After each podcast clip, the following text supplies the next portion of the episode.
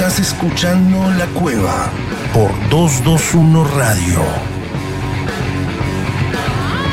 Bienvenidos, buenas tardes, ¿cómo andan? Aquí estamos, nuevamente somos La Cueva, programa 37, anteúltimo programa, ¿eh? hoy 9 de diciembre, ya nos estamos yendo, ¿cómo pasó esta primera temporada aquí en el aire de 221 Radio. Vamos a estar hasta las 20 en este nuevo horario que arrancamos la semana anterior de las 18 horas para hablar de música, para hablar de rock, para entrevistar también artistas como el día de hoy vamos a hablar con Fran Nasser, uno de los tecladistas, multiinstrumentistas y también coristas de No Te Va a Gustar, que va a estar tocando aquí en el Estadio Único Diego Armando Maradona el próximo 18 de diciembre en un estadio seguramente repleto de gente en el último gran show del año aquí en la ciudad de La Plata. No te va a gustar la banda uruguaya, una gran banda de música de rock de muchísimos años. Bueno, hoy vamos a estar hablando con uno de sus integrantes, con Fran Nasser, aquí en la cueva, antes de que vengan aquí a la ciudad de La Plata. Además de la serie de rock con el genio de Axel Velázquez desde México, como siempre nos viene trayendo en el día de hoy capítulo 6, también ya estamos terminando, anteúltimo capítulo de la serie de la historia del rock, el doctor Garay y Santiago Patiño, como cada jueves aquí en la cueva desde que hemos arrancado y hemos llegado a este anteúltimo programa, día 9 de diciembre, como siempre le decimos, han pasado cosas en el mundo de la música. Vamos a arrancar con eso, las efemérides, e inmediatamente nos pegamos al capítulo 6 de la historia del rock de Axel Velázquez. La presentamos y te las cuento, dale. ¿Querés saber qué pasó un día como hoy? Efemérides. Efemérides. En la cueva cultural. La cueva.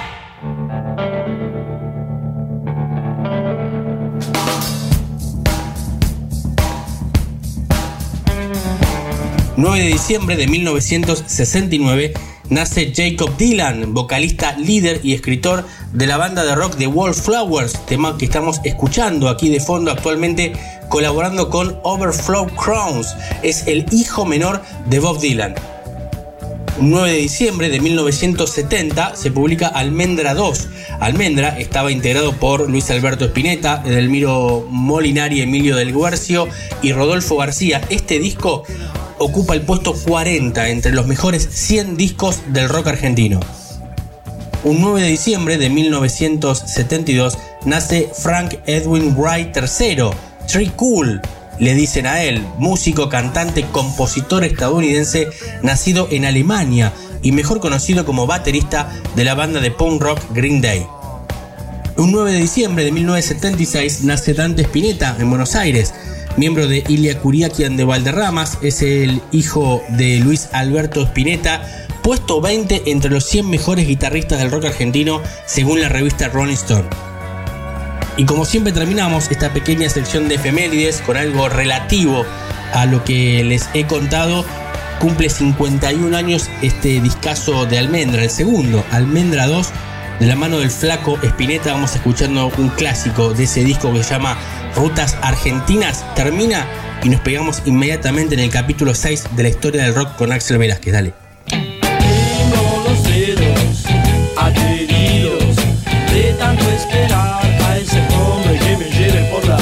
Rutas argentinas, rutas argentinas, rutas argentinas hasta el fin.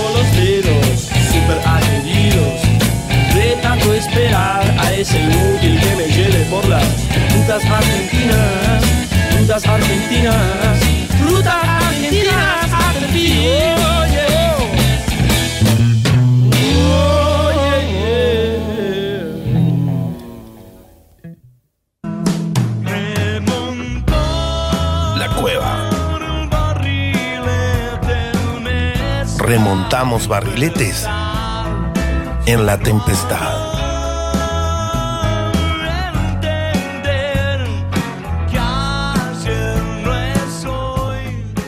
Muy buenas a todos los radioescuchas que sintonizan la Cueva Radio. Les saluda como siempre Axel Velázquez y hoy en el capítulo 6 de la serie La historia del rock nos toca sumergirnos en los años 80 con la nueva ola del heavy metal británico, la New Wave y el MTV. Thank you.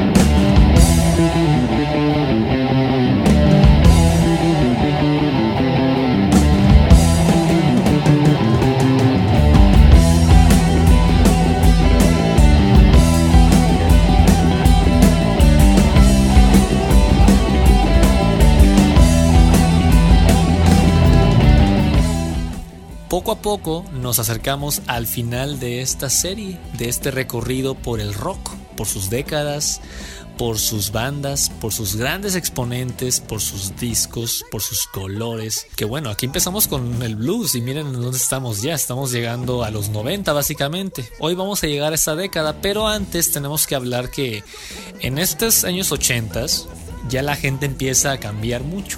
La música también, la cultura, la historia misma cambia todas las artes.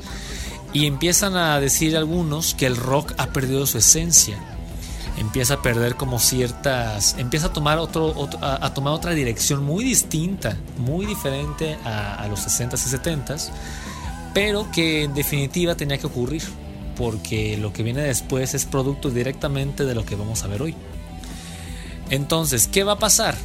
Habíamos visto la vez pasada cómo el punk, este, estos movimientos de contracultura inglesa sobre todo, va a permear eh, a toda la población, a todo el rock, principalmente a las artes, va a ser un movimiento social político contra el sistema y van a estar en contra, por un lado, de la reina Isabel, como los Sex Pistols, ¿sí? Estaban también otra banda que se llama The Clash, con su inolvidable tema. London calling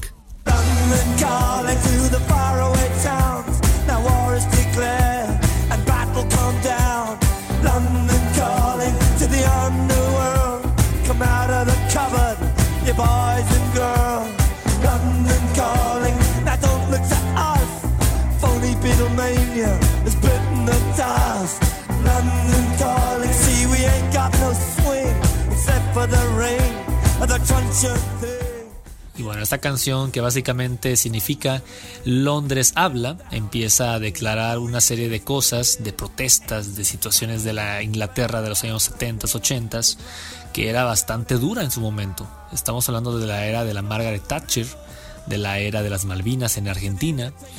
Estamos hablando de, una situación inglesa muy fuerte con el cierre de las minas de carbón. Y bueno, pues The Clash va a cantar con el gran Joe Stromer y va a llenar de versos así fuertísimos a una generación diferente, a los baby boomers, pero que también estaban esperando pues que alguien dijera las cosas que The Clash dijo. Entonces, pues básicamente el punk es la música que se va a imponer ante todo esto. También en Estados Unidos habíamos visto la otra vez que había bandas como los Ramones y bandas que estaban apostando por música más minimalista. Y bueno, entre estas bandas que su sonido lo llevaron a otros lugares, también en la década siguiente, fue Blondie con la cantante Debbie Harry.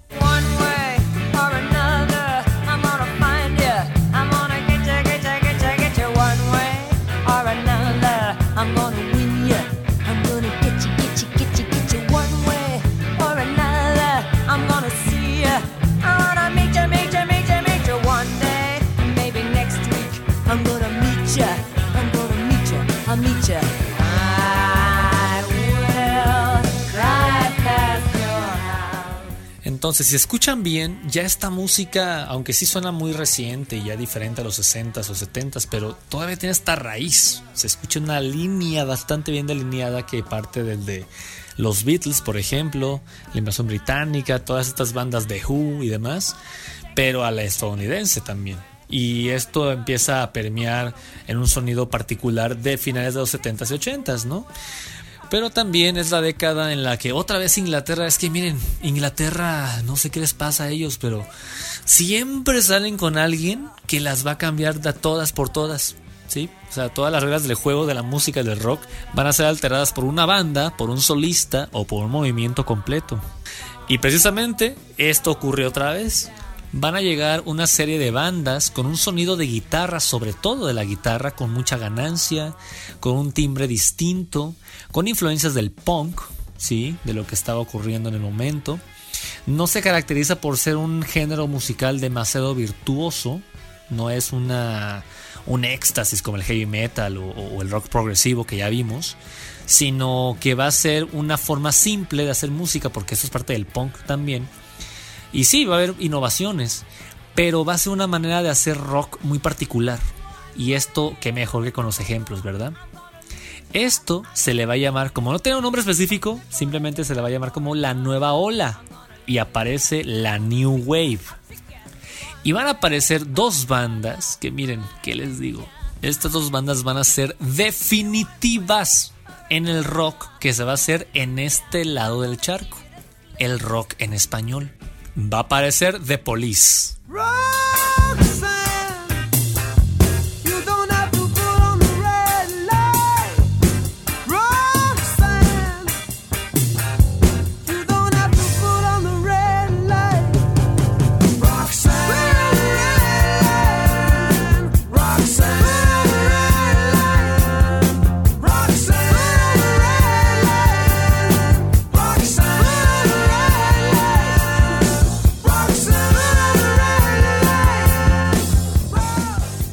The Police es una banda definitiva en la historia del rock, no solamente por ser los artífices del rock en español, sino también porque realmente es un trío bastante fuerte, es bastante grande lo que hicieron en poco tiempo. Ellos van a sacar su primer disco en 1978 y van a terminar en el 83, cinco años de carrera. Pero en ese tiempo lo que hicieron nadie más lo hacía. Ellos combinaban el reggae, este ritmo jamaiquino que era comandado por Bob Marley and the Wailers desde los 60s hasta la muerte de Bob Marley que va a ocurrir poquito tiempo. Ya estamos aquí a finales de la carrera de Bob Marley. Entonces, tenemos por un lado The Police y la otra banda que va a llegar es nada más y nada menos que los padres del rock gótico. Es una estética como tipo emo, como oscuro, como pues gótico. ¿Sí?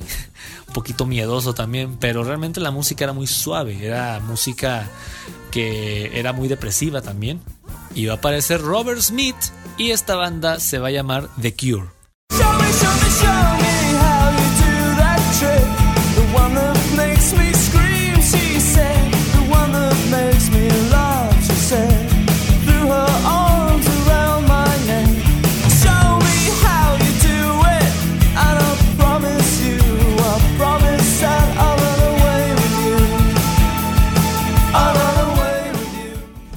Desde Soda Stereo, Caifanes, hasta llegar a los 2000 con Simple Plan, My Chemical Romance, Good Charlotte, todas estas bandas que estoy mencionando tienen una influencia directita, pero miren, en línea recta, que nace en The Cure.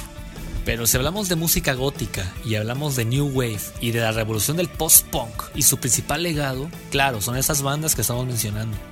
Pero hubo una, la más oscura, la más influyente y la más efímera también. Y se va a llamar Joe Division, otra banda británica, comandados por un cantante bastante depresivo de nombre Ian Curtis. Y aquí les presentamos un fragmento de su música, que es sin duda una de las más oscuras.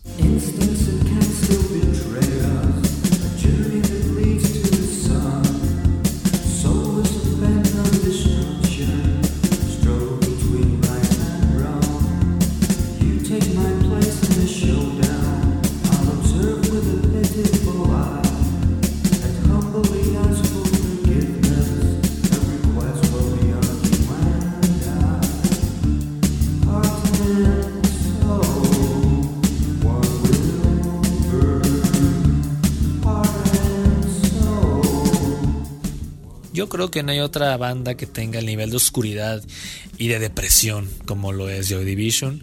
Y esto se debe en gran parte, bueno, en primer lugar a las letras que estaban atascadas de desesperación y una obsesión por la muerte, producto de la epilepsia que padecía Ian Curtis, este vocalista que murió a la temprana edad de 23 años en 1980, que ya les digo es un año completamente difícil.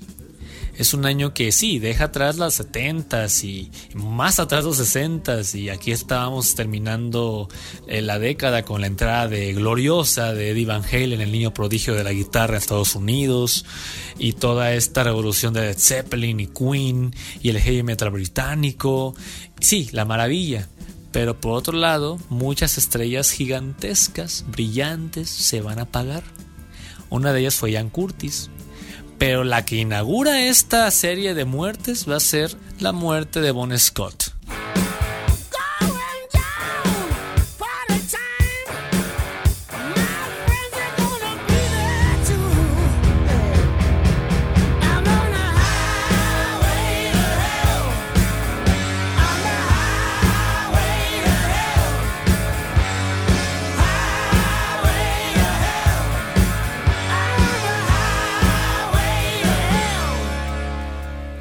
Esto que escuchamos es ACDC, una de las bandas más grandes, en lo particular de mis favoritas, pero esta banda tiene una particularidad que es Angus Young, el guitarrista principal, que se mantiene vestido de colegial, así con su uniforme, como si fuera un chico que viene de la secundaria, de la escuela, y llega a su casa y lo que quiere es tocar rock.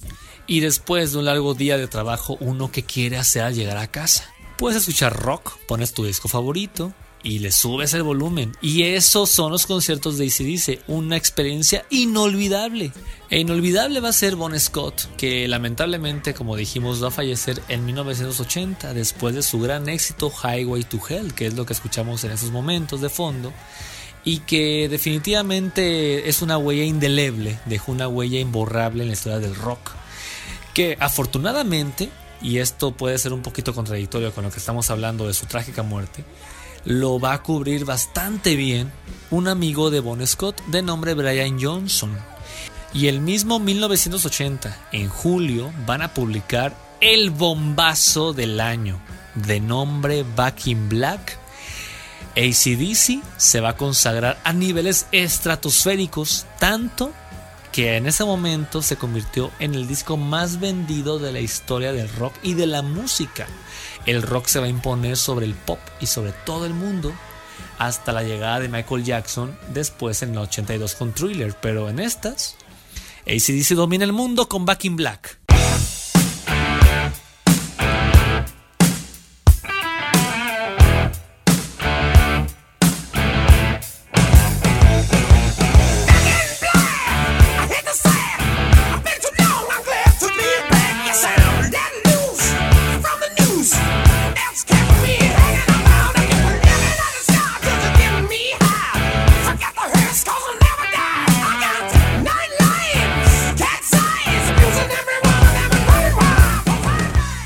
En pleno 2021 y en medio de una pandemia mundial, yo recomiendo que pongas este disco y le subas todo lo que tus bocinas den y créeme, es la mejor medicina para estos tiempos tan duros.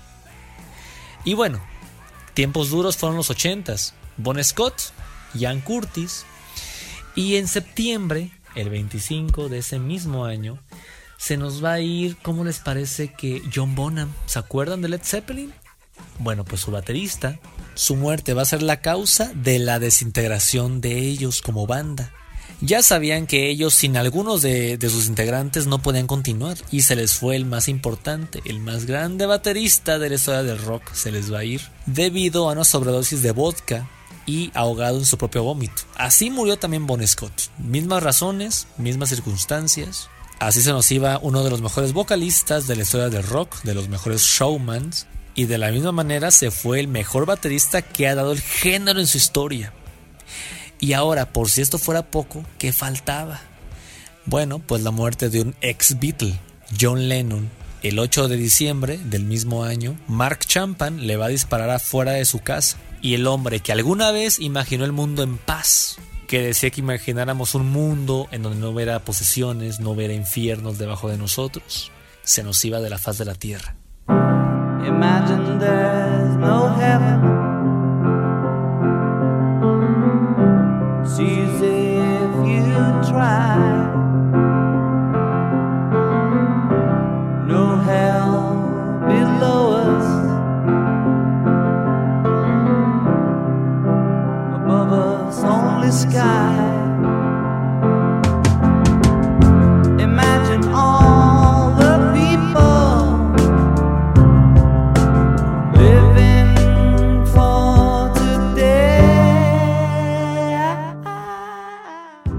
Entonces, vean un momento el panorama de los 80s, cómo terminan los 70s, cómo empieza la nueva década. Y ahora vamos a hablar de la otra ola de bandas británicas, por si la New Wave no fuese suficiente. Esa es una nueva ola de heavy metal, una ola que era como una respuesta al punk, esta respuesta que puso en peligro un poco el punk a la industria porque era como en contra de los dinosaurios del rock, de las grandes bandas de estadios. Y aquí van a aparecer estas bandas que van a llegar con todos los hierros desde Inglaterra, comandados nada más y nada menos que por la mascota Eddie. Y esta banda se llama Iron Maiden. I left alone. My mind was blank. I needed time to think to get the memories from my mind. What did I see? Can I believe that what I saw that night was real and not just fantasy?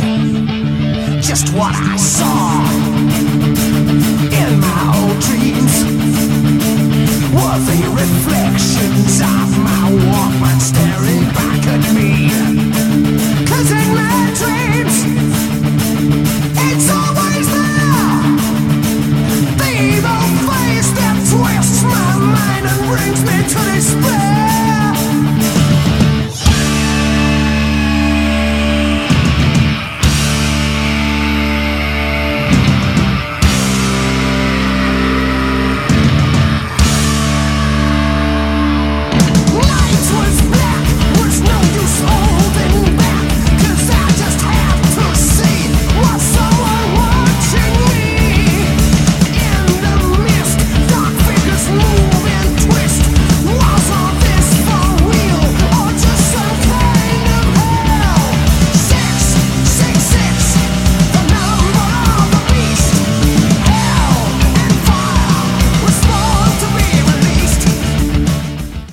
Esta quizás sea su tema más famoso, The Number of the Beast.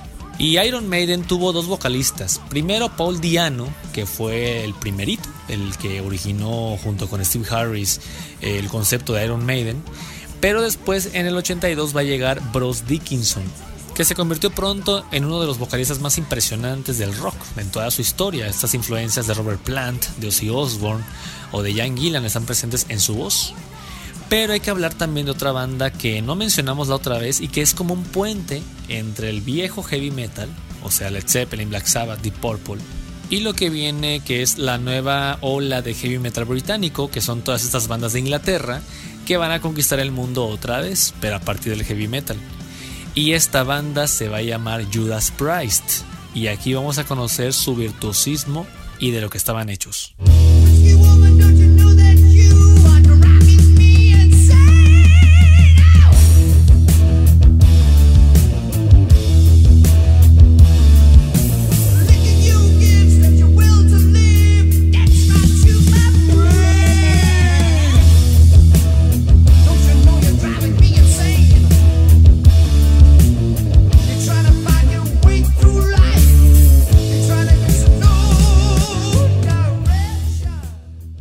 Entonces tenemos a Judas Priest, Iron Maiden, hay otra banda de nombre Saxon y otra famosísima también, más orientados al hard rock que al heavy metal, sobre todo en Estados Unidos y van a ser Def Leppard. Ahora, una cosa ocurrirá en 1981. La manera de distribuir la música va a cambiar, la manera del consumo musical va a ser otro a partir de ahora. Y hasta este momento de nuestro relato, en pleno 2021, en plena pandemia, seguimos en las mismas, solo que con otros formatos, con otros dispositivos, con celulares y computadoras, pero no deja de ser la misma puesta en escena a través del cual un artista se expone al mundo entero. Los pioneros y los primeritos que lo van a hacer será por televisión.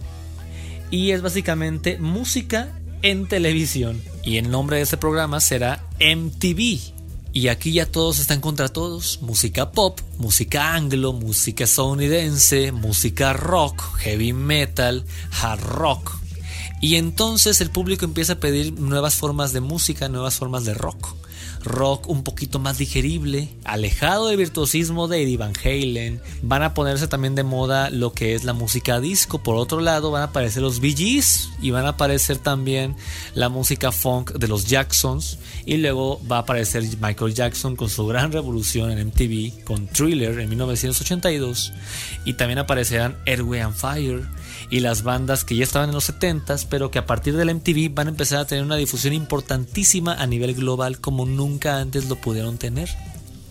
¿Y esto en qué le afecta al rock? Bueno, pues es que ahora las bandas van a maquillarse y van a tener un sonido distinto.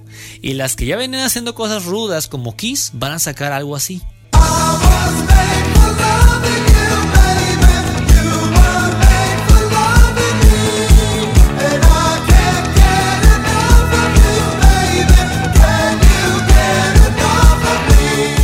Aquí aparecen unas bandas eh, que son más orientadas a este tipo de público, más de pop.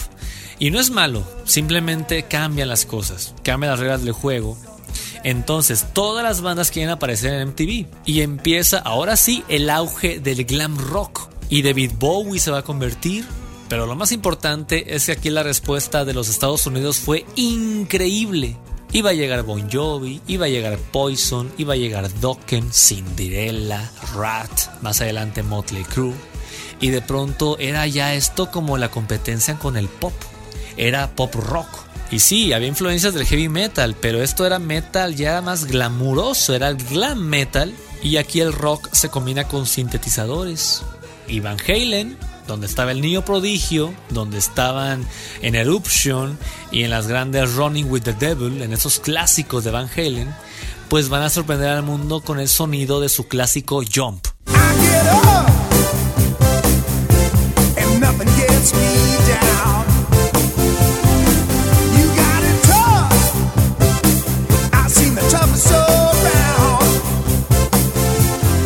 Y si algo faltaba de la respuesta estadounidense fue un poco de puritanismo de lo que venía tratándose el heavy metal desde antes.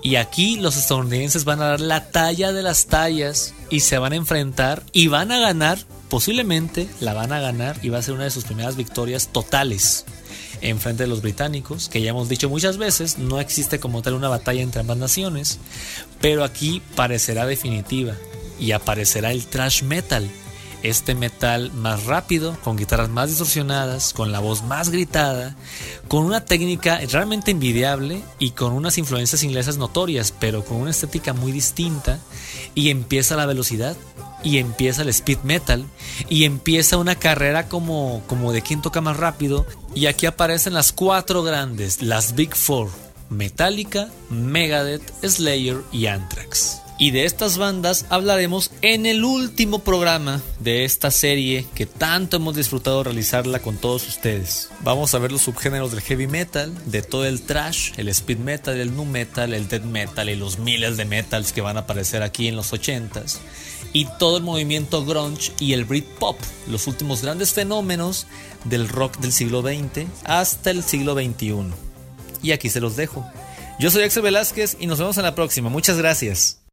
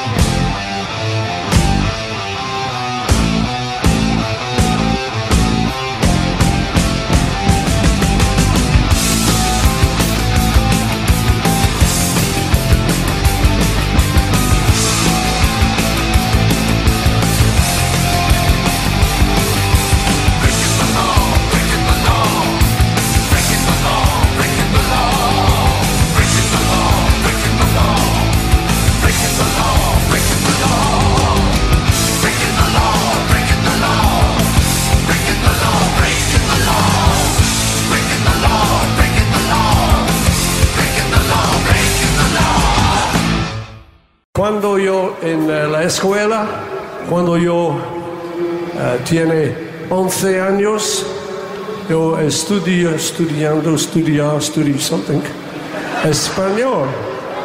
Naturalmente, amigo, sí. Hey. La cueva. No somos iguales al resto. Y te vas a dar cuenta. And this is what I learned. Tres conejos en un árbol tocando el tambor. Que sí, que no, que sí lo he visto yo.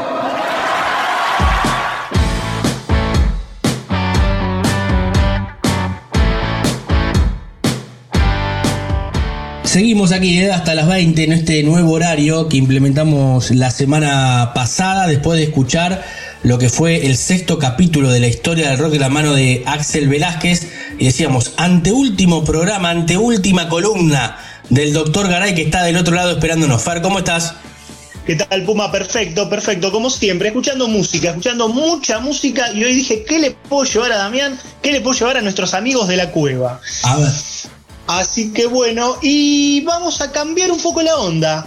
Ah, mira. No vamos, es si hoy no vamos a recuperar esos discos del rock nacional, del rock argentino Bien. que nos gustan de todas las décadas, como, como hemos hecho durante todo el año. Sí. El 60, el 70, el 80, el 90. Hemos Arriba. viajado por todas las décadas. Viajamos en el tiempo. Sin un DeLorean viajamos en el tiempo. DeLorean hemos viajado musicalmente, pero bueno, ahora acaba de salir en octubre, salió hace muy poquito, muy poquito, el disco póstumo de Palo Pandolfo. Claro que Eh, sí. Ciervo, lleva por Sí. nombre Ciervo, Ciervo De con Plan Pan. S, Ciervo el con verbo esto. de servir. Claro, claro, claro, no el animal, digamos.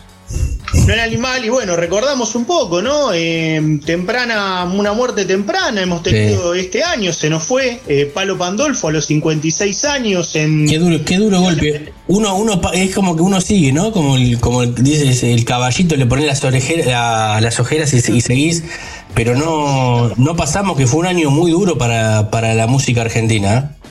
Exacto, mo- montones de pérdidas, bueno, tanto Palo como Willy Cruz, como Sí. Iltrafa, bueno, de los que me acuerdo, ¿no? Claro, Rodolfo Pero- García. Lamentablemente hubo más, hubo Mm. más, claro, Rodolfo, Sí, sí, sí. baterista de, de Almendra y Aquelarre. Así que bueno, entonces trajimos Siervo para compartir y lo que decimos siempre, como, como ese, ese plus tienen los artistas y en este caso los músicos, que desaparecen físicamente, pero nos queda la obra, Total, nos quedan total. los discos. Nunca mejor dicho en este, en este momento con el disco póstumo de, de Palo, que, que me acuerdo que ahí sobre, sobre el final de lo que le sucedió, lamentablemente, ya tenía prácticamente todo grabado, había sacado eh, incluso un sencillo y bueno, pasó lamentablemente lo que pasó, pero queda la obra que es lo importante y lo que vamos a, a traerles a nuestros amigos de la cueva el día de hoy.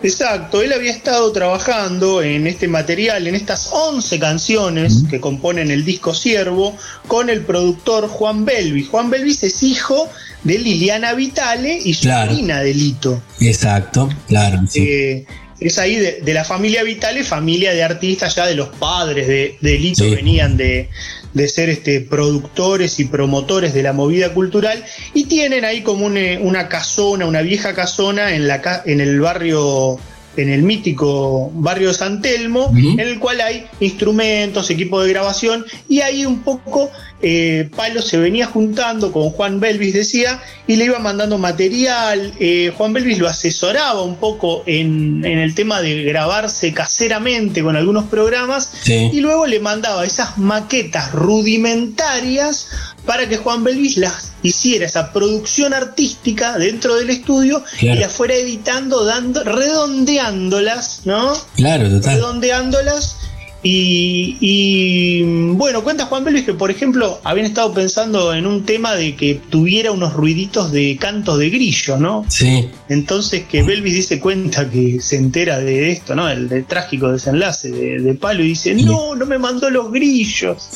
dice, y, dice, y me puse a revisar eh, los chats sí. y encuentro uno de Palo que dice, ahí van los grillos. Mirá Y vos. había mandado el MP3 para que pusiera el ruidito de grillos Claro. en, en uno de los temas. Así que decía Belvis, dice, no, no, se, se encargó de que todo estuviera terminado Todo, todo, este, sí. hasta último momento. A veces es el, es el destino, porque además eh, en ese momento de lo que sucedió, no, no- no- no teníamos la libertad, entre comillas, ¿no? que tenemos hoy en día con el tema de la pandemia, ¿no? de, de poder eh, andar un poco más relajados, si se quiere, con, con el tema de la vacuna, con que hace más calor, estamos en otra temporada.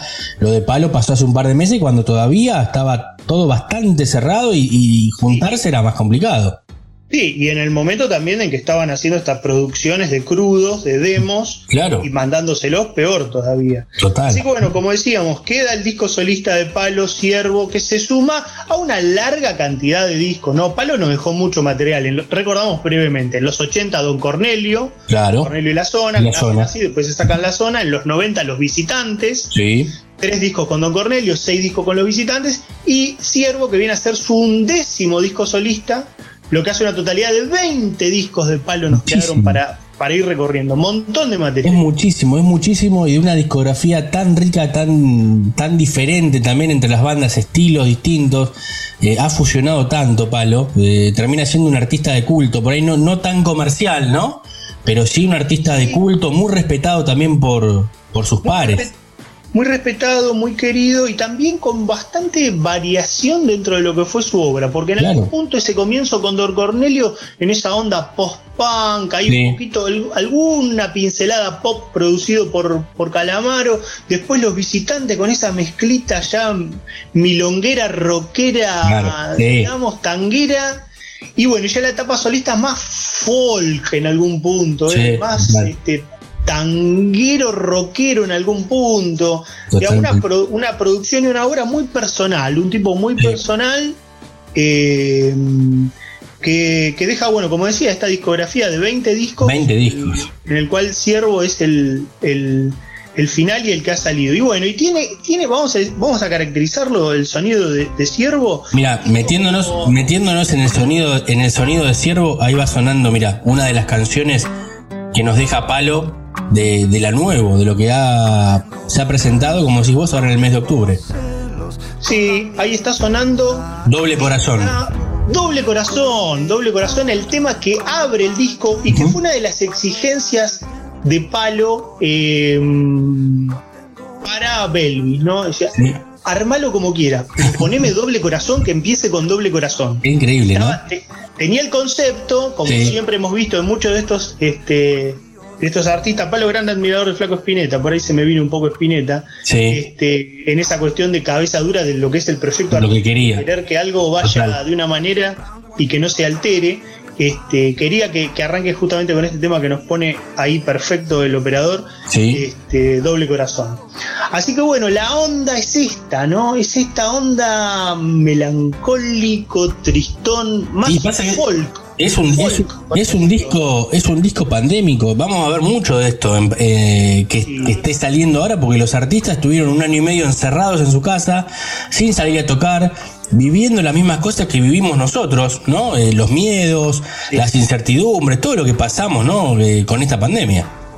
Y sabes qué también, un poco esa- eso tristón así, también un poco, capaz, podemos decir, premonitorio. Sí, total. Este desenlace, digamos. Claro. Recordemos que él muere el 22 de julio y este disco sale el 22 de octubre, Claro. tres meses después, y hay como unas cosas que uno se queda leyendo ahí, el, el librito, se queda leyendo las, las letras y Sí. dice, wow, tremendo. Mira, justo separé una para, para compartirla con nuestros amigos. Está Fito en este tema, Párpados, está Fito Páez invitado Mirá. en uno de los temas, Párpados, y canta Palo y dice esta, esta, esta, esta letra de una partecita. Voy al polvo, sueño con los párpados abiertos. Mira. Vengo de andar caminos polvorientos para entrar cruzando al desierto. Mira vos. Tremendo. Es terrible. Tremendo. Sí, sí.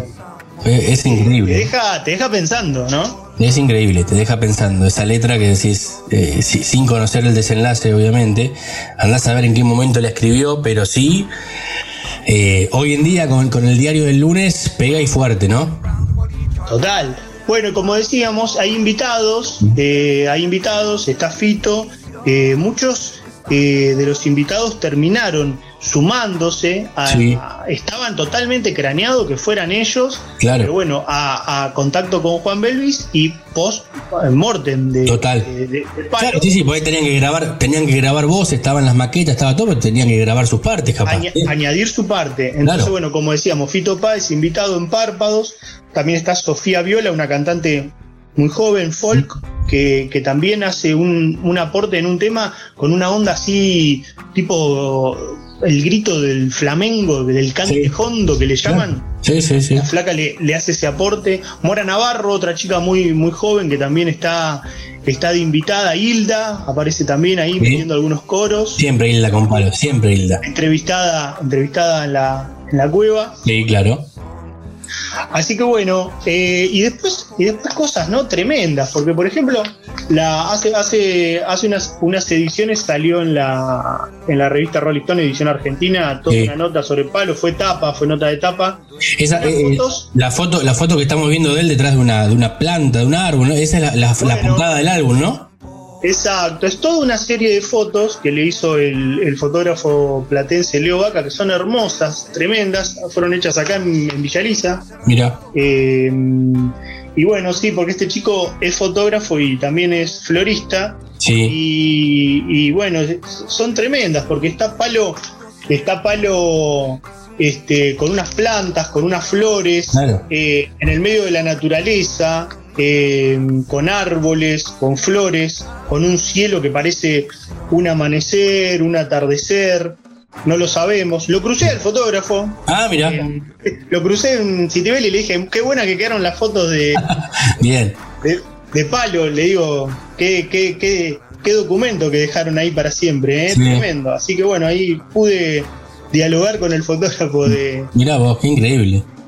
de que son es, es tremendo, ¿no? Porque también, ¿no? Hay una cosa, está él Sí, como mirando, mirando hacia el cielo, mirando hacia la nada, ¿no? Palo, es, flores, es, es fuerte, ¿eh? La verdad que es muy fuerte ver la foto de, fuerte, de desde palo lo simbólico. desde lo simbólico, totalmente. Desde Sí, totalmente. simbólico. Totalmente, porque es, es, es increíble. Fue un, fue un golpazo, ¿eh? Fue un golpazo, al igual que lo de Willy Crook, como lo hemos mencionado. Tal vez lo de Rodolfo García, pero bueno, uno dice, no, ya cuando ya tenés más de 70, te puede venir o no en el rock, pero cuando son más, cuando son más contemporáneos y te pasan de la nada, es como que te duele más, ¿no? Es más, es más fuerte el golpe.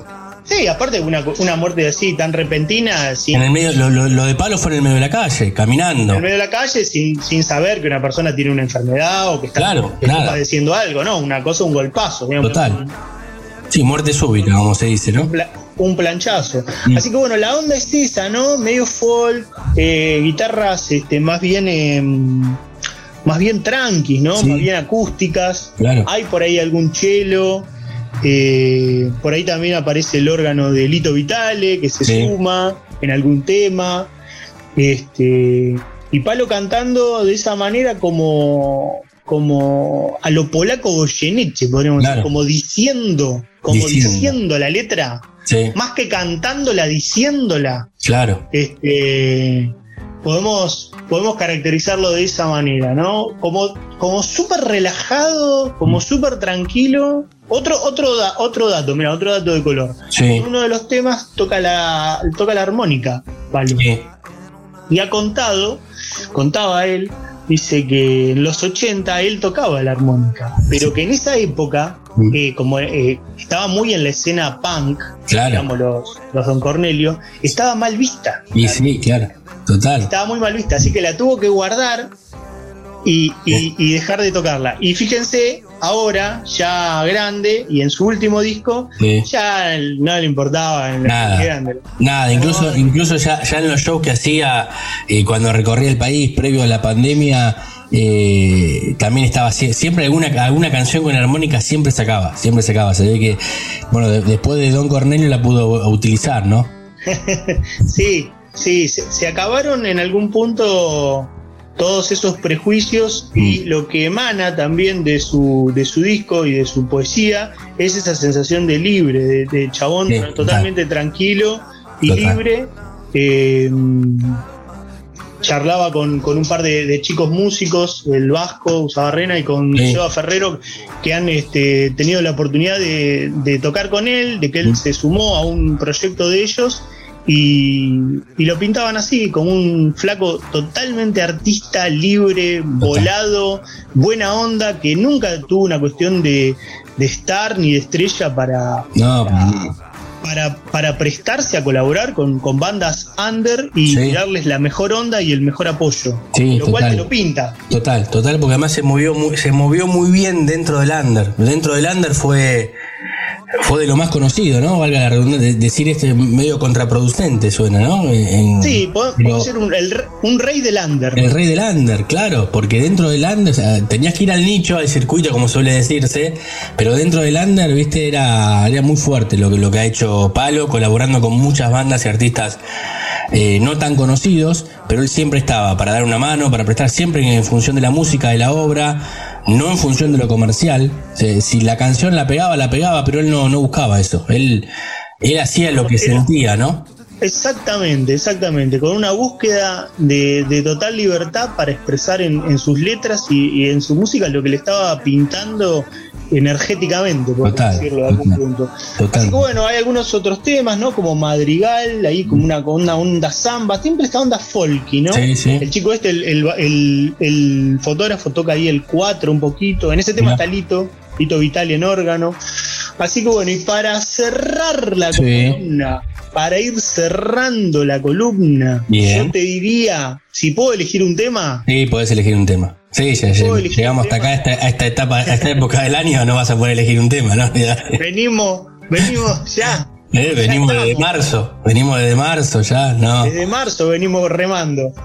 Eh, bueno, y tu amor ahí con otro invitado, con dos invitados, lo va a hacer a dos voces, con Santiago Motorizado, Sí. el cantante, bajista, ilustrador y líder de mm, El Matón Policía Motorizado, Claro. el cual también estamos escuchando eh, un disco eh, que acaba de sacar, lo estamos Sí. escuchando mucho, un disco solista, su primer disco solista, Claro. y quizás lo preparemos para nuestra próxima columna. Ah, bien, otro estreno. Sí, ya el año que viene me parece que vamos a empezar con esto de ir mostrando no solamente discos eh, de la historia, sino con estrenos también. Bueno, mira, un, adela- un adelanto, ¿viste? No, no, no, spoile- no spoilemos mucho lo, lo que viene. La, la segunda temporada de la No spoilemos la segunda temporada. No. No, no la quememos porque, porque no la tenemos todavía. Ya se subían. Eh, ya, Ya se ya subían. estamos, ya estamos subidos al auto, olvídate. Bueno, yo pondría tu amor ahí con Sí. Santi motorizado. Hilda está en unos coros. Muy bien. Muy bien. Así que bueno, Bueno, Fer, eh, les traje esto, me pareció un lindo, un lindo, un lindo estreno para, para compartir en nuestra columna. lindo para, para ir cerrando el año, escuchar un, un disco de palo de, de lo último que había hecho. En esta oportunidad con Santiago Motorizado en este temazo y bueno, con Hilda ahí también colaborando en tu amor. Fer, muchísimas gracias. Nos vemos el próximo jueves, en la última. ¿eh? Vamos al último empu- empujoncito, el último esfuerzo y ya estamos. Ya estamos. Abrazo.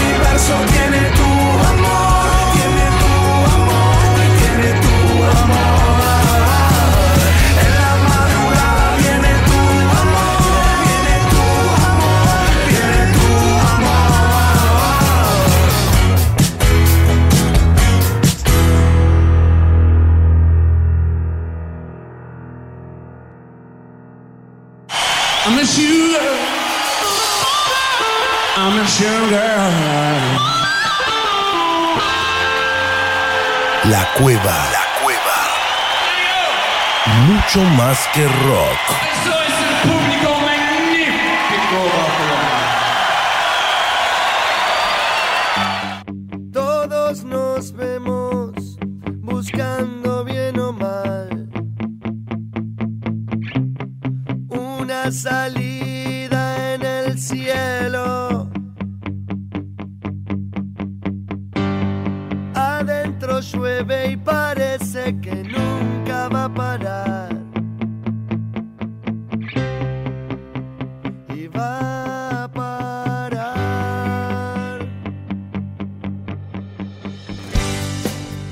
Bloque aquí en 221 Radio, es el bloque de las entrevistas. Siempre hablamos con músicos cada semana, como lo, hemos hecho a lo largo de todo el año.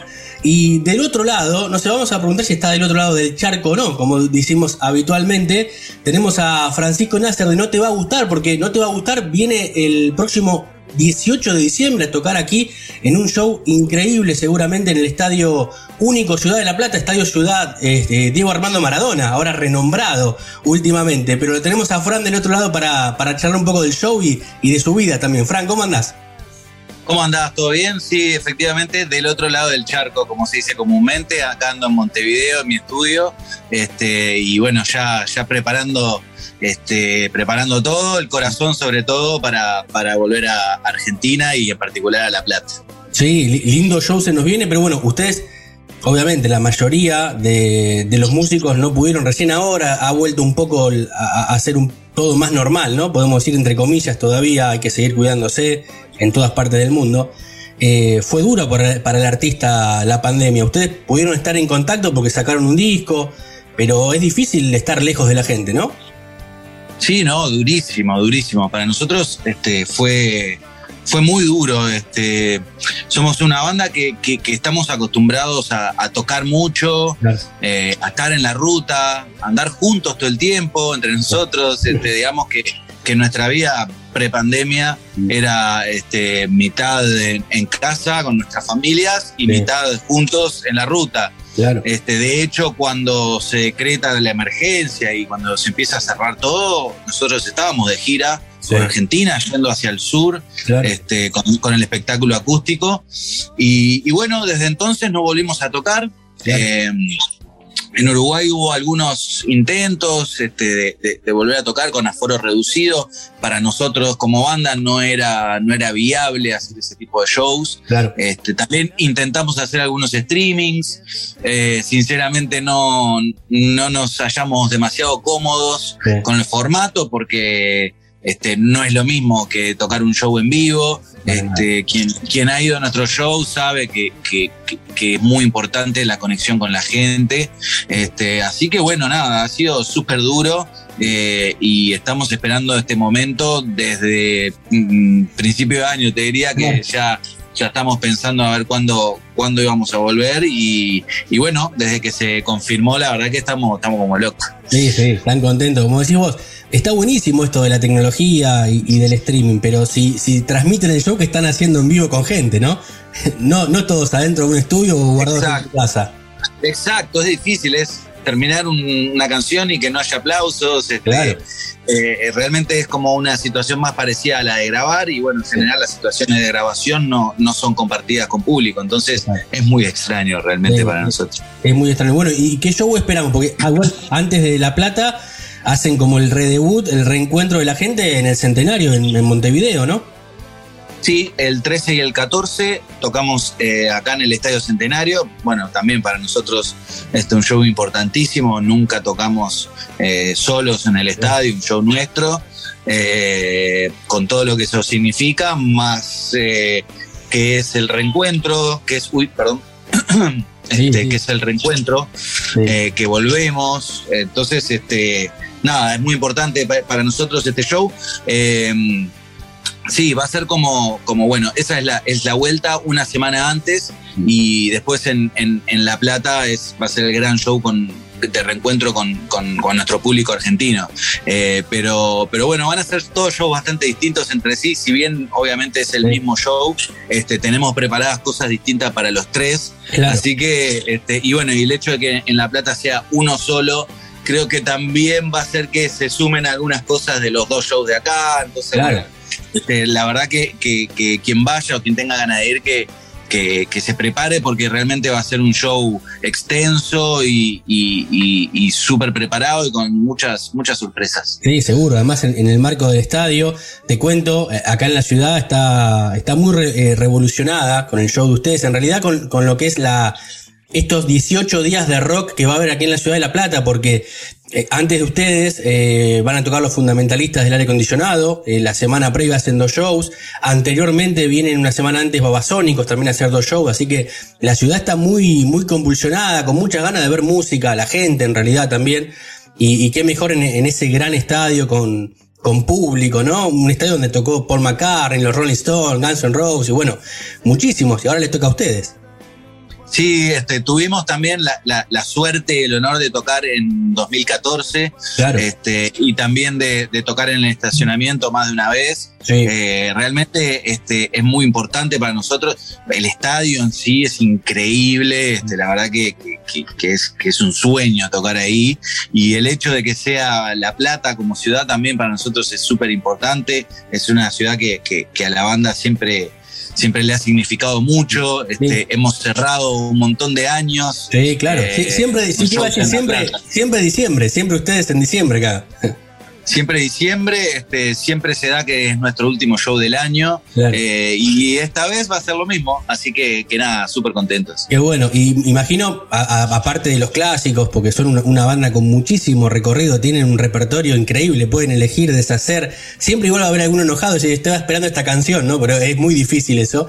Eh, pero van a presentar temas del último disco que sacaron ahora, Luz, justamente un disco pandémico, podemos decir, ¿no? Está bueno el título también, después de, tanta oscuridad, un poco de luz.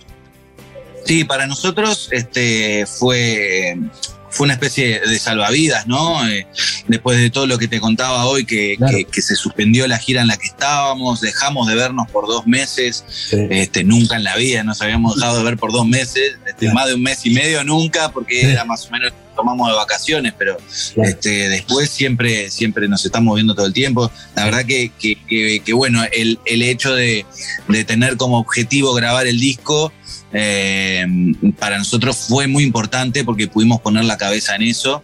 Este, eh, y también, bueno, lo convirtió en un disco especial eh, por eso mismo, por el, por el tiempo de trabajo que le pudimos meter. Este, obvio que siempre le metemos tiempo y, y mucho trabajo y dedicación, pero realmente en este caso la dedicación y el foco era 100% en el disco. Porque quieras o no, siempre hay algún show en el medio, algún viaje, alguna gira. Este, y bueno, en este caso realmente nos, nos abocamos a grabar el disco, nos juntamos este, después de bueno, un- un- unos cuantos meses de preproducción en nuestro estudio, este, trasladamos todo el estudio a, a- a una estancia en, en José Ignacio, que es a, a un ciento y poco de kilómetros de Montevideo, Claro. pero realmente ya es el campo y ya este, estamos cerca de la playa, entonces este, era como realmente cambiar de ambiente y ahí estuvimos 20 días viviendo juntos este, y respirando todo, todo el ambiente de, de- de grabación y, y- y de creación artístico, eh, lo cual este, me parece que también le da, le da un toque especial a este disco. Así que nada, es, es- es- es un disco súper importante para nosotros y bueno, por supuesto que ahora vamos a tocar un montón de temas del disco, eh, un poco es la excusa para, para reencontrarnos, así que por Claro. supuesto que también va a haber clásicos y también va a haber sorpresas. Bueno, eso, eso está bueno. Un disco además con, con participaciones importantes como Ricardo Mollo, bueno, Nicky Nicole también, cambiando un poco del, del género, ¿no? A lo que ustedes están acostumbrados, pues está bueno, eh, porque ya la música está muy fusionada y, y es, no deja de ser música, ¿no? Eh, género cual Sí, sea. sí. Sí, sí, a nosotros nos pasa eso. Creo que este, a, a- a la gran mayoría de los músicos, o por lo menos de los músicos que nos dedicamos a la música al 100%, este, el tema de los géneros no, no es algo importante. Este, podrás tener tus gustos, te puede gustar más esto que lo otro, pero el género en sí no, no dice nada. este, y, y justamente me parece que está bueno transgredir eso y, y pasar de una cosa a la otra sin, sin pensarlo demasiado. Este, creo que, que la banda históricamente siempre ha hecho ese tipo de cosas jugadas. Y bueno, en este caso fue con, con Nicky Nicole, que, que la verdad que es una gran artista, más allá del género. Este, lo está demostrando en cada cosa nueva que hace. Este, que, que- que tiene mucho para dar, este, que no, no, no, no- está atada a un solo género. Y, y nada, fue, fue, fue increíble trabajar con ella. Este, en un principio fue a distancia. Sí. Eh, y, y bueno, cuando nos envió, este, es- ella escribió su, su parte, su- la parte de la letra que canta, la, la- la escribió ella. Eh, y bueno, toda la melodía, todo eso lo hizo ella. Entonces, para nosotros realmente fue, fue una gran sorpresa. No porque no esperáramos nada bueno, digo, este, obviamente que sabíamos que, que, que- que seguro iba a estar bueno, pero realmente superó nuestras expectativas y, y- y sorprendió porque además hizo algún pequeño cambio. Este, nosotros habíamos como armado una parte para ella de determinada manera y ella cuando mandó su parte en realidad como que le cambió un poco la base, utilizó más la parte rockera del principio y la puso ahí. Realmente fue como, como una, una, sor- una linda sorpresa y, y nada, nos demostró que, que- que realmente es una gran artista. Y bueno, después cuando vino a Uruguay para filmar el video, ahí realmente nos pudimos conocer y, y charlar con ella y este, realmente que, que- es una buena persona, es una gran artista, así que, que- que valió la pena este, jugársela así de esa manera. Y bueno, después, obviamente, eh, la gente comentará y, algunos dirán esto es, esto no es, esto realmente no es algo que nos importe. Este, el hecho artístico se consumó y estamos todos muy orgullosos de cómo quedó. Claro, exactamente, no deja de ser arte. Después hay algunos de la vieja escuela, ¿no? De, de la música y del rock que tendrán sus opiniones. Hay, hay que abrir la mente, hay que abrir la mente. Sobre todo en la música, hay que dejarse llevar y volar, ¿no? Hay que abrir la mente, además este, estamos hablando de, de- de un artista súper joven, este, súper joven y que, que- que- está demostrando ser, ser, ser grande, muy grande, que creo que, que, que ella va a seguir este, en la vuelta para siempre, la vamos a tener en la vuelta. Entonces no, no hay que entrar en esa de, ay, que porque la moda, porque esto, porque lo otro, porque realmente me parece que, que estamos ante- una gran artista. Exactamente. Bueno, estamos hablando con Fran Nasser, un lujazo, nos estamos dando aquí al aire de 221 porque el próximo 18 de diciembre, acá en la ciudad de La Plata, van a cerrar el año. No te va a gustar en un show increíble en el estadio único Diego Armando Maradona. Fran, te llevo un poco hacia atrás en tu vida. ¿Te acordás el primer contacto que tuviste con la música? Imagino siendo muy chico, escuchando en tu casa. ¿Qué se escuchaba? Sí, eh, bueno, en mi caso es un caso particular. Este, mi padre es músico, Claro. es un músico conocido acá en Uruguay, un músico consagrado. Este, eh, bueno, yo cuando era chico, eh, él tenía una banda acá uruguaya, se llamaba Nickel, que, que la verdad que era una banda muy popular. Este, bueno, lo fue siendo, digamos, este, a medida que, que yo fui creciendo también. Este, y, y nada, yo realmente vivía en un ambiente musical. Este, en mi casa, mi casa era una sala de ensayo, eh, en la cual ensayaban ellos y también ensayaban otras bandas porque era una sala que alquilaban para, para ensayar en un principio. Después, cuando la banda se fue, fue creciendo, ya quedó solo para, para Nickel, pero, pero nada, realmente este, yo recuerdo mi niñez y la música este, como Sí. algo siempre estando ahí. Este, yo llegaba de la escuela y, y- y me iba para la sala, o sea, Claro. este, y, y bueno, así aprendí a tocar, eh, tocando la batería cuando muy niño.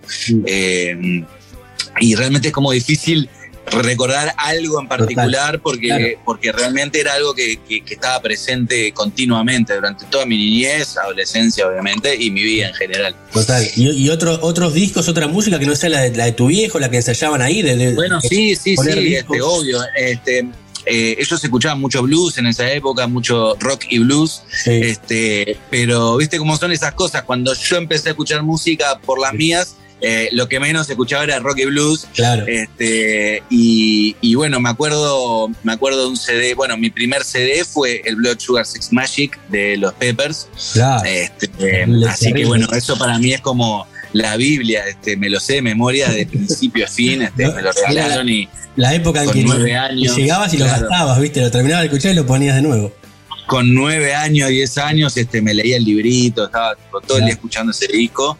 Eh, y bueno, me, me- me gustó, me gustaba mucho el hip hop, me gustaba, no sé, el pop, Michael Jackson, Sí. este, pero realmente me, me- me gustaba toda la música. Este, como te digo, en mi casa se escuchaba bastante rock y blues clásico, y yo por las mías como que tendía a escuchar cosas más modernas de esa época, este, pero, pero siempre, siempre, siempre escuchando música. Siempre, siempre escuchando. ¿Y siempre fue la música? ¿Lo tuviste claro? ¿O en algún momento laburaste otra cosa? ¿O pensaste hacer otra cosa? Bueno, eh, como tenerlo claro, como decir yo me voy a dedicar a la música, mm, no era algo que yo pensara cuando era chico, eh, ni siquiera durante mi adolescencia. Este, por- en algún momento pensé que mm, podía llegar a estudiar alguna otra cosa, me, me- Sí. me gustaba la, la- pensaba en la docencia, creo que me gustaba, este, pero sinceramente ya a partir de los 17, 18 años eh, empecé a tocar Claro. seriamente, profesionalmente. Eh, mi viejo se hizo solista y fui el baterista de su banda. Claro. Este, y a partir de ahí empezamos a girar por todo Uruguay y yo tuve otro trabajo en un supermercado. Mira. Este, claro, pero en un momento no, no era compatible con, no. con la música. Eh, y bueno, No, la los, verdad los que horarios, los horarios son complicados. No. Totalmente. Este, en mi caso, la verdad, yo siempre lo digo, eh, soy un afortunado de, de- de- de haber nacido en el ambiente ya y, y obviamente de tener un montón de oportunidades que de repente eh, otros músicos no las han tenido. Claro. Eh, entonces, bueno, nada, es como que siempre me direccioné de alguna manera hacia esto, eh, con, Sí, total. con facilidades, por supuesto. Claro. Pero, pero la verdad que, que- que me, me- me cuesta mucho pensar en, en otra cosa, en, en qué hubiera sido. Este, Pero en algún momento sí me, me- me interesaba la docencia, la historia, la filosofía, ese tipo cosas. Mirá qué bueno. Claro, sí, en tu caso fue totalmente distinto. Vos sabés que acá hablo con muchos músicos y me cuentan, acá viste que estás, siempre cuando uno es chico, generalmente, y quiere dedicarse a la música y los padres no están en el ambiente, viste, dice, quiero dedicarme a la música. Bueno, y- pero ¿de qué vas a trabajar? ¿De qué vas a vivir? Claro. ¿no?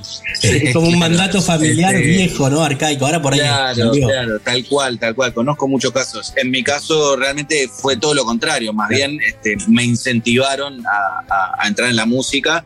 eh, y bueno, nada, eso también hizo que desde muy chico ya estuviera en, en ámbitos profesionales. Entonces también este, me, me- me ha hecho tener mucha experiencia. Este, ahora que soy veterano, este, eh, No, bueno, a pero esta sí, edad ya, ya poder haber recorrido bastante, bastante camino. Claro, claro, bastante. Eh, con ¿No te va a gustar cuántos son? ¿Ocho ya? ¿Ocho años? ¿Nueve años que estás? De- desde el año 2013, sí, hace Claro. ocho años. Voy a cumplir nueve ahora en febrero. Va a cumplir nueve, mira, una banda que tiene 20 27, si no me equivoco. 27. Y es increíble, ¿no? Porque no hay muchas bandas también que lleguen casi a las tres décadas. Es difícil, ¿eh? Increíble, la verdad que es increíble. Este, es, bueno, yo desde que entré eh, me di cuenta de qué se trataba. Es un gran grupo humano, eh, grande de tamaño, ¿no? Sí, sí, somos total. unos cuantos. Sí. Eh, y, y nada, es este, por supuesto que, que- que- que de alguna manera es, es una gran empresa también, porque Claro. nada, se, se gira, se toca, eh, se hacen shows importantísimos con un montón de gente involucrada, mucho público, este, obviamente, pero, pero a pesar de eso, eh, eh, lo que a mí me, me- me- más me gustó apenas entré fue darme cuenta de que lo primero que, que está siempre es lo humano Sí. y lo artístico también, que me parece fundamental. Y creo que también eso es parte que, que- de, de que la, la banda te- tenga vigencia, porque una cosa es, digo, seguir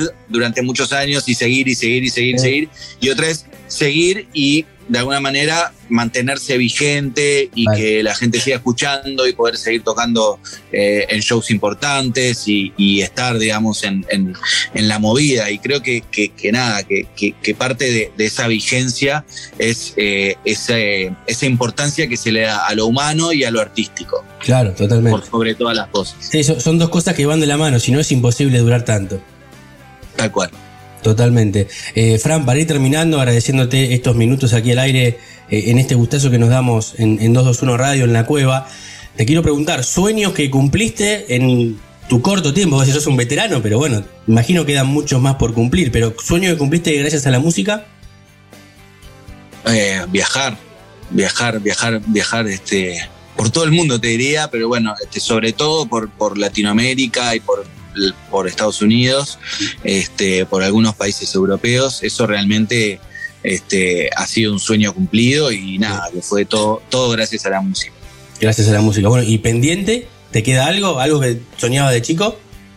Sí, mira, la verdad que, que- que es difícil, ¿no? Porque este, realmente este, la- la- eh, yo soy bastante de, de vivir las cosas y, y no estar pensando en, en- en cosas que podrían pasar. Este, creo que me gustaría seguir viajando, de conocer otros países, conocer países asiáticos, no sé, Japón, yo qué sé, cosas así. este, me parece que son, son este, cosas que me encantaría vivir eh, y si es tocando, mucho mejor. Sí, to- totalmente. Eh, bueno, Fran, muchísimas gracias por, por tu tiempo. Los esperamos aquí en la ciudad de La Plata el próximo 18 de diciembre.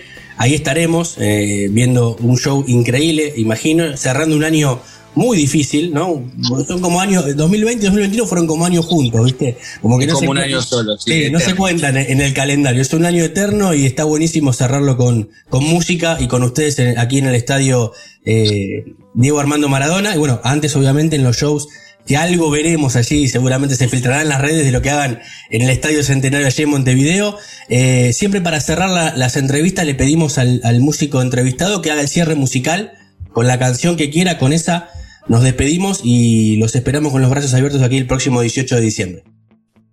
Bueno, eh, primero que nada agradecerte por el espacio. Este, los esperamos a todos el 18 va a ser un show increíble. Lo venimos preparando eh, hace un montón de tiempo y con mucho amor. Este, la verdad que, que- que nada, que, que creo que va a ser de esos shows para la historia. Eh, si bien capaz que alguna cosa se filtra de, de- de- de lo que vayamos a hacer en el centenario, quiero que sepan que vamos a hacer otras cosas. Claro, exacto. Así que este, realmente prepárense porque que va a ser un, un show histórico, así que, que bueno, los esperamos a todos ahí. Y, y bueno, este, nos vamos con, con una canción del disco nuevo, entonces Dale, sí, vamos claro. a escuchar este, una de mis preferidas, eh, que además este, nos dimos el lujo de que, de que participara un referente y, y- y- y alguien que ha sido de influencia musical para todos nosotros por separado. este, to- todos éramos fanáticos de, de Sumo, de Divididos. Este, así que bueno, vamos a escuchar la canción Austro, que es una de mis preferidas del disco, y que además tenemos el lujo de, de contar con, con la voz y con la guitarra de nada más ni nada menos que Ricardo Mollo. Así que bueno, nos despedimos con Austro y muchas gracias el espacio. Bueno, gracias Fran, lo mejor para lo que queda del año, estos shows y para el 2022, que sea con salud y música, lo más importante. Muchísimas gracias, nos vemos pronto, un abrazo para todos.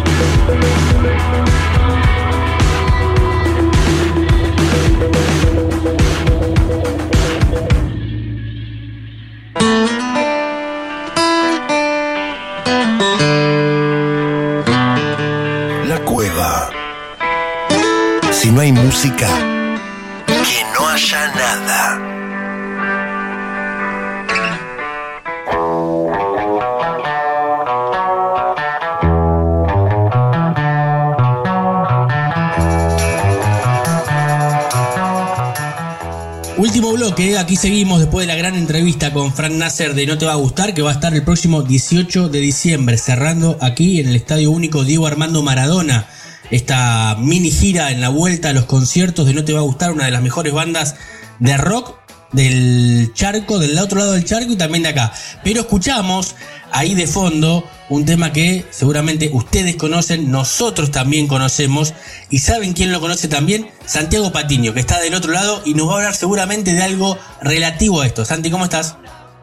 Buenas noches Puma, buenas noches queridos oyentes, feliz jueves, bueno, feliz también de hablarles, de comentarles nuevamente que hay novedades, hay actualidad, hay curiosidades y en este caso nada más y nada menos que de los Beatles. Bueno, charlábamos el jueves pasado sobre Georgie, sobre los 20 años del fallecimiento de, de Harrison Claro. y ahora nos toca hablar de McCartney, pero no tanto de la historia de McCartney, sino un dato muy importante que se conoció recientemente eh, en una entrevista que dio, que dio a conocer y reveló cuáles son sus cinco compositores favoritos y ya metiéndonos un poquito en el listado y en el top, justamente por eso escuchábamos este tema, ¿no? Day Tripper de los Claro. Beatles, composición Lennon McCartney. Bueno, eh, arrancando un poco en el tema, Lennon es justamente uno de los que él más destacaba. Mirá vos, claro, con, con Lennon ha compuesto, creo que formó la dupla de compositores más importantes del rock moderno, sin dudas, ¿no?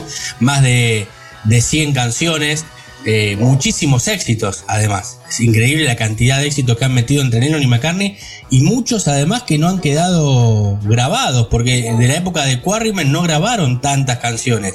Pero la amistad lo, lo llevó a hacer además a admirarlo, ¿no? Eso también está muy bueno. Sí, sí, sí, eso es muy interesante porque también aumentaba la química, que es fundamental eh, en la música y algo que, por ejemplo, reconoce McCartney, que lo dijo eh, recientemente en, en esta entrevista, es que justamente con, con Lennon tenía una rivalidad, pero una rivalidad, digamos, sana en el buen sentido, y McCartney lo que reconoce es, bueno, eh, está bien, Lennon escribió una buena canción, y digo, bueno, está bien, yo tengo que escribir algo mejor todavía, entonces. Claro. O sea, y ni hablar cuando, cuando, cuando surgía esto de los Beatles de decir, che, tengo una nueva canción, la tengo que poner en común con el resto de la banda, y esto tiene que ser un peso pesado, un hit. Claro, exactamente, exactamente. Qué bueno, qué bueno es esto porque eh, uno hubiese pensado más allá eh, que, sabe, ¿no? Todos lo- los temas que han hecho. A veces las canciones eran más de Paul y, John agregaba una línea, pero siempre en el crédito era Lennon McCartney o por ahí al revés, ¿no?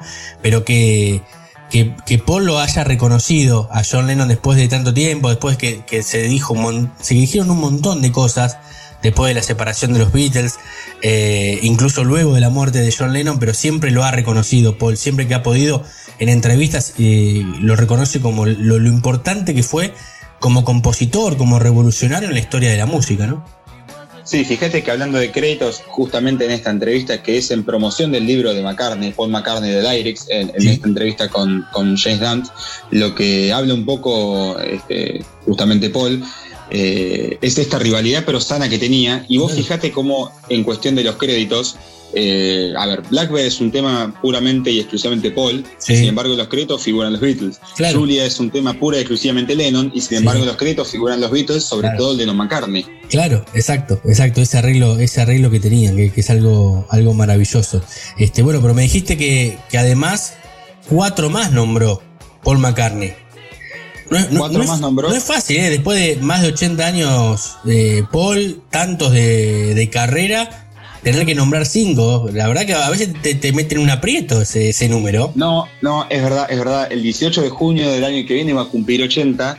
Claro. Es el, el músico, digamos, eh, en vida más consagrado. Es un Beatle, que eso Sí. es algo que lo dice todo. Claro. Y es loco pensar que un tipo al que tanto admiramos, que es tan grosso y que consideramos que todo está abajo de él, tenga a su vez sus, eh, sus, digamos, sus ídolos y sus Claro. compositores favoritos. Total. Entre esta lista, bueno, nombrábamos a Lennon, no podíamos dejar afuera a alguien fundamental, que es eh, justamente Paul Simon. Sí, Lo que claro. dice de Paul Simon es que escribió cosas maravillosas Sí. eh, y que, digamos, no le gustaría solamente nombrar a un compositor o a una canción, pero que sin duda se le escribió cosas geniales y reconoce que en su época como solista se basó y se inspiró mucho en lo que Paul Simon Claro, hizo, obviamente no tanto Simon and Garfunkel, sino Paul Simon también solista. Claro, cuando se separa exactamente eh, de, de Garfunkel, eh, sobre todo las letras ¿no? de Paul Simon, porque no, es un artista que fue junto en, en la dupla, ¿no? fueron pioneros en su momento, en la década del, del 60. Primero se llamaron Tony Sherry, después Simon and Garfunkel,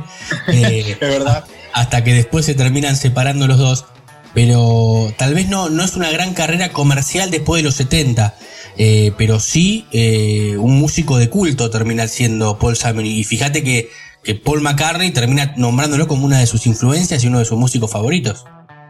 Sí, cierto peso pesado, por lo menos en Estados Unidos. Vos recordás, eh, no tengo ahora recuerdo del, del año específico, pero Simon Garfunkel es, llenaron el Central Park ellos solos. Claro, Y eran sí, dos- hicieron un concierto. Sí, sí, es verdad, es verdad. Yo no sé si no hubo cerca de 500.000 personas ese día en el, Bueno. en el Central Park, eh, en un concierto que dieron gratuito, eh, también por ahí, por esa época, que fue algo maravilloso. Siempre en las efemérides lo, lo mencionamos porque fue algo increíble.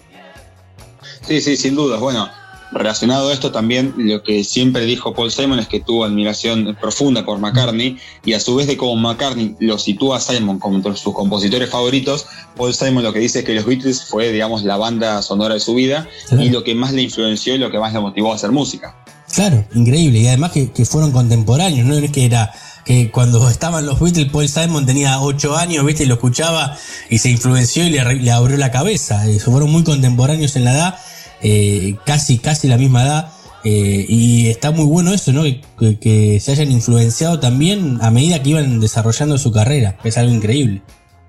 Sí, sin dudas, sin dudas. Y siguiendo un poco la lña de esta lista, a ver, viste que a nosotros nos gusta picar un archivito, escuchar Sí. algo y después dejarlo, dejarlo Total. pensando al oyente. Total. Si a vos te parece, hacemos eso y seguimos charlando. Dale, a ver, picamos una canción, escuchamos un minuto y volvemos, dale. Dale.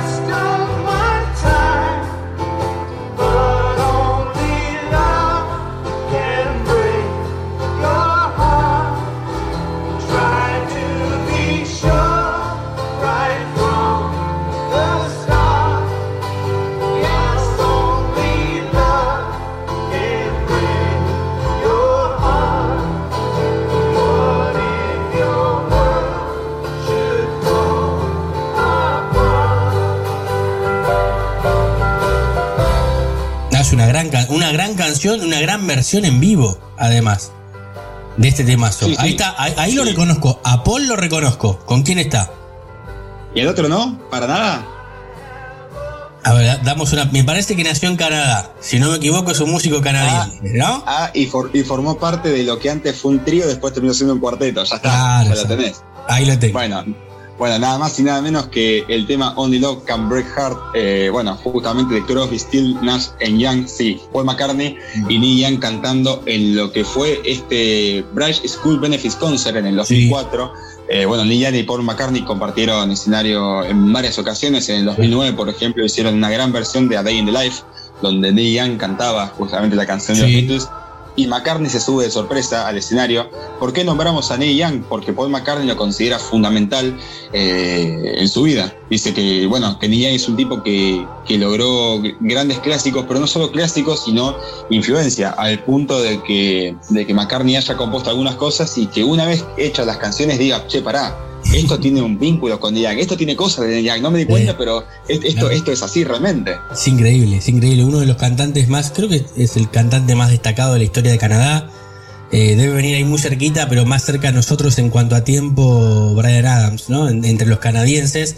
Pero me parece que el Neil Young. Porque nos tenemos que ir a Justin Timberlake en los 90 y hoy Sí. Justin Bieber en, en Canadá, digamos. Claro, sí, pero yo la verdad que no estoy para ese palo, pero sí, hay que reconocer que hicieron grandes cosas, pero me parece que Neil Young y, y Brian Adams, es lejos de lo de Canadá, lo mejorcito que hay, lo más rescatable, ¿no? Obviamente. Lo que pasa es que son músicos que tal vez uno no sabe el lugar donde nacieron porque se destacan muchísimo en Estados Unidos, en realidad, está tan cerquita que se destacan allí.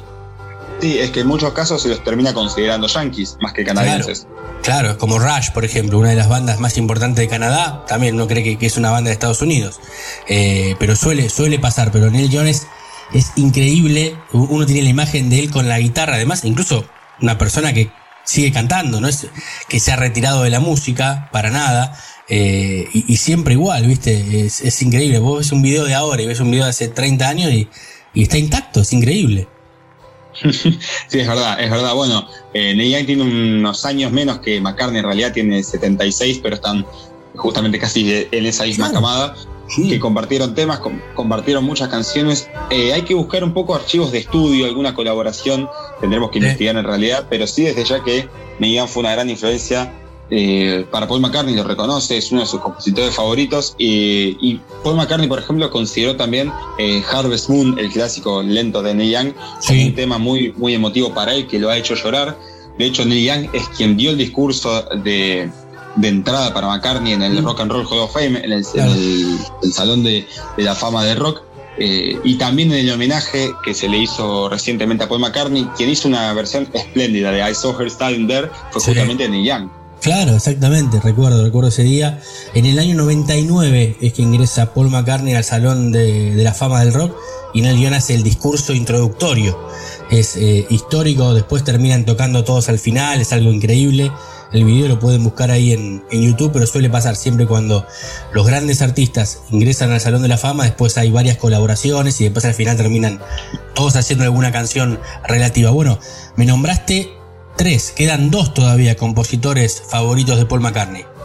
Quedan dos, vamos con uno más y el otro va a ser para cerrar. Bueno, un exponente clave, porque uno escucha sus temas, tanto de Beatles como de este artista que vamos a nombrar, y una influencia, una similitud encontrás claramente en ese folk, en esas guitarras acústicas. Bueno, nada más y nada menos que Bob Dylan. No podía faltar, no podía faltar porque es como que ya, estaría establecido así, ¿no? Sí. Que los Beatles se quedaron con esa música que reconocen la influencia que recibieron, que reconocen la inspiración que tuvieron en Dylan. Y justamente sobre esto lo que dice McCartney en esta entrevista es que Bob Dylan escribió también cosas geniales como el resto de los, compos- de los compositores que nombró. Dice que hay cosas grandiosas que hizo y que no son escritas ni por él ni por The Beatles. Claro. O sea, al punto que, por ejemplo, diga que esas dos personas que nombró como ser Dylan y Simon, eh, y Paul Simon justamente, son dos Sí. pesos pesados que él mismo los compara al nivel de las canciones que hicieron los Beatles. Porque uno dice, está bien, los Beatles hicieron esto, Lennon McCartney, Ringo por su parte, Harrison hicieron los hits, son la banda que más hits cosechó, que, que más piezas magistrales eh, compuso, pero vos fíjate la humildad, entre comillas, por decirlo de alguna manera, de McCartney y el reconocimiento a estos compositores que considera que hay canciones de Dylan que superan a los Beatles o que están al nivel. No, es increíble, es increíble. Los Beatles se pusieron serios el día que conocieron a Dylan. En el año 65 terminan después haciendo las canciones de Robert Soul. Ahí es donde empieza a cambiar, hay un quiebre de, de la carrera de los Beatles y reconocido por, por John Lennon en su momento y también por Paul McCartney, porque además ese día, eh, según cuenta la, leyenda y el mito, eh, Bob Dylan le dijo, ustedes tienen que escribir más serios, porque hasta ese momento habían sacado discos muy comerciales con canciones muy frívolas, muy juveniles, y a partir de ahí empieza la era psicodélica, si se quiere, de la historia de los Beatles, después de conocer a Bob Dylan.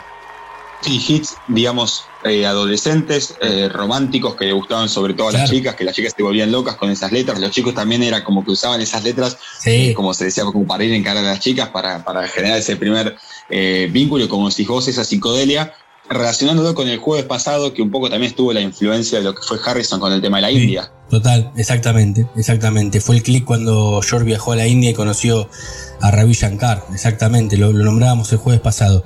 Este, pero es increíble la influencia de Dylan, se nota muchísimo, sobre todo a partir de allí en la carrera de, de, de los Beatles y además la admiración mutua, ¿no? Tanto de Dylan como para los Beatles, como lo mencionábamos recién, Paul McCartney y el resto de los Beatles para, para Bob Dylan. Bueno, el último, Santi, para ya despedirnos en este anteúltimo programa, ¿eh? No lo dijimos, pero nos queda una sola sección y vacaciones. Eso es lo más importante.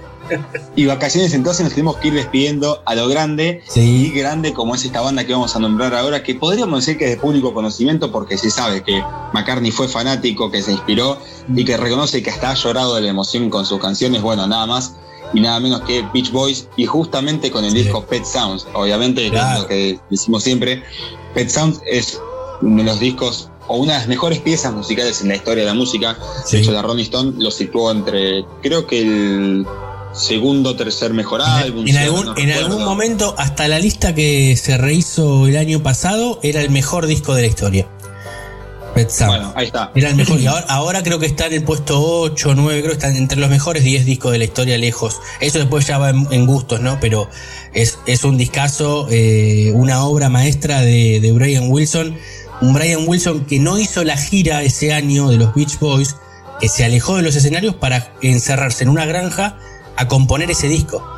Es algo increíble, no, no solía pasar. Imagínate vos, una banda que tenía ya éxito como los Beach Boys, que salen de gira sin su cantante, porque el cantante está preparando un disco. Es algo Porque, muy, claro, muy loco. claro. Es algo muy loco y pasó con ese disco que incluso Paul McCartney reconoció que después le mandó una carta. No, no había un para mandar un email o un WhatsApp en ese momento. No, claro, escribió, claro. escribió una carta a Brian Wilson para felicitarlo por el disco. Sí, sí, sí, un disco que cosechó, bueno, éxitos como eh, You Still Believe in Me, bueno, Don't Talk, eh, Let's Go Away for a While, eh, I'm Waiting for the Day. Sí. Hablar de God, de God Only Knows, que fue un, un clásico no solo del disco, sino de la banda, que con respecto a esto McCartney siempre dice, eh, los Beach Boys tienen un tema que es fun- eh, fundamental y fantástico, God Only Knows, y creo que es un gran clásico. Y reconozco que, te- que lloré, lloré con esa canción. Ah. Y muy pocas veces me pasa de que lloro por, con, con cosas ajenas. No Sí. sé si será por una cuestión de, de narcisismo y demás, pero bueno, para que a McCartney le, le- le conmueva una canción que no hizo él No, o que no hizo su compañero Lennon, da a entender mucho. Que bueno, justamente Pet Sounds, como decíamos, una pieza magistral y fundamental en la música para la banda y sobre todo para McCartney, que McCartney reconoce que tenía digamos, cierta rivalidad con The Beach Boys, porque ponete a pensar que eran situados en la época, Total. echaron hits a ambos grupos, eh, ni hablar con I Get, Ar- eh, I Get Around, Surfing Sí. USA, eh, de, de lo- de los Beach Boys, y obviamente la parte como juvenil y romántica que tenían los Beatles, que reconoce justamente esa gran rivalidad, pero no deja de tener en cuenta que se inspiró muchísimo y que siempre fue un fanático pese a estas cosas que, que- que uno tenía. A ver, siempre hablamos, por ejemplo, de los Beatles y los Stones, de que es una realidad en realidad más que nada hecha por el periodismo, Sí, por el amarillismo, que ellos eran amigos en, en común. Los Beatles y los Beach Boys no, no eran como tan amigos en ese sentido, sí había una especie como de rivalidad sana Sí. musical, pero más allá de algún enfrentamiento musical, por decirlo de alguna manera, McCartney, como decíamos recién, no deja de reconocer que, que- que Wilson y que el resto de los, de los muchachos de Beach Boys fueron una gran influencia, no solo para los Beatles, sino para él como músico. Totalmente, totalmente. Eh, bueno, fantástico este cierre con los Beach Boys y con los cinco compositores más eh, destacados de la vida de, de Paul McCartney, que los reconoció ahora últimamente en una entrevista. en esta anteúltima sección nos tenemos que ir bien arriba, escuchando un temazo. Y ya el próximo jueves, en la última, veremos qué es lo que tenemos para el último programa todavía.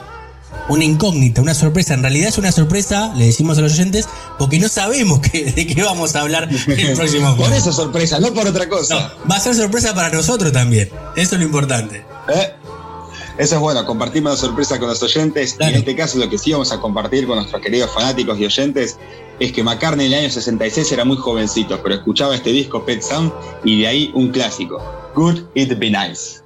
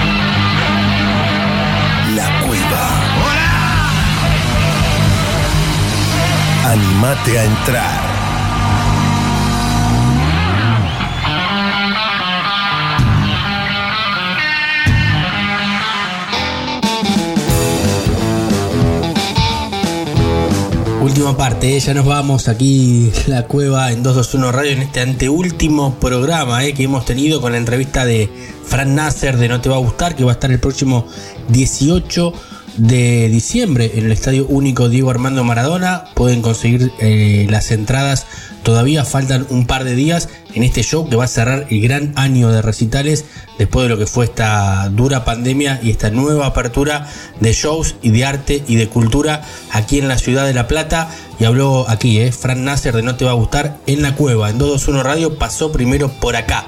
Antes de llegar al estadio único, la gran sección de Axel, el anteúltimo capítulo también de la historia del rock. Recién veníamos a hablar con eh, Santiago Patiño de Paul McCartney, un gran programa hemos tenido en el día de hoy. Nosotros nos vamos a despedir hasta el próximo jueves, donde haremos la última emisión, el último episodio de La Cueva en esta temporada 1.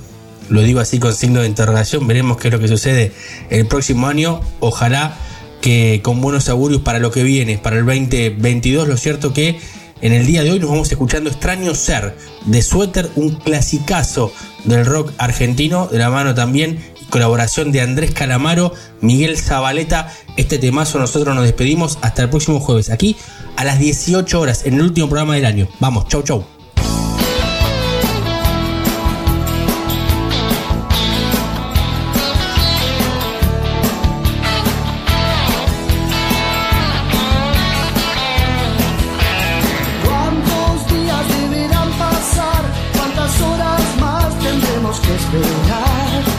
extraño ser, estoy tan solo, adorable ser. ¿Cuánta gente anda por aquí? ¿Cuántos de ellos cientos son igual a mí? Mirándote, estoy tan solo, adorable ser, te quiero cerca a mí.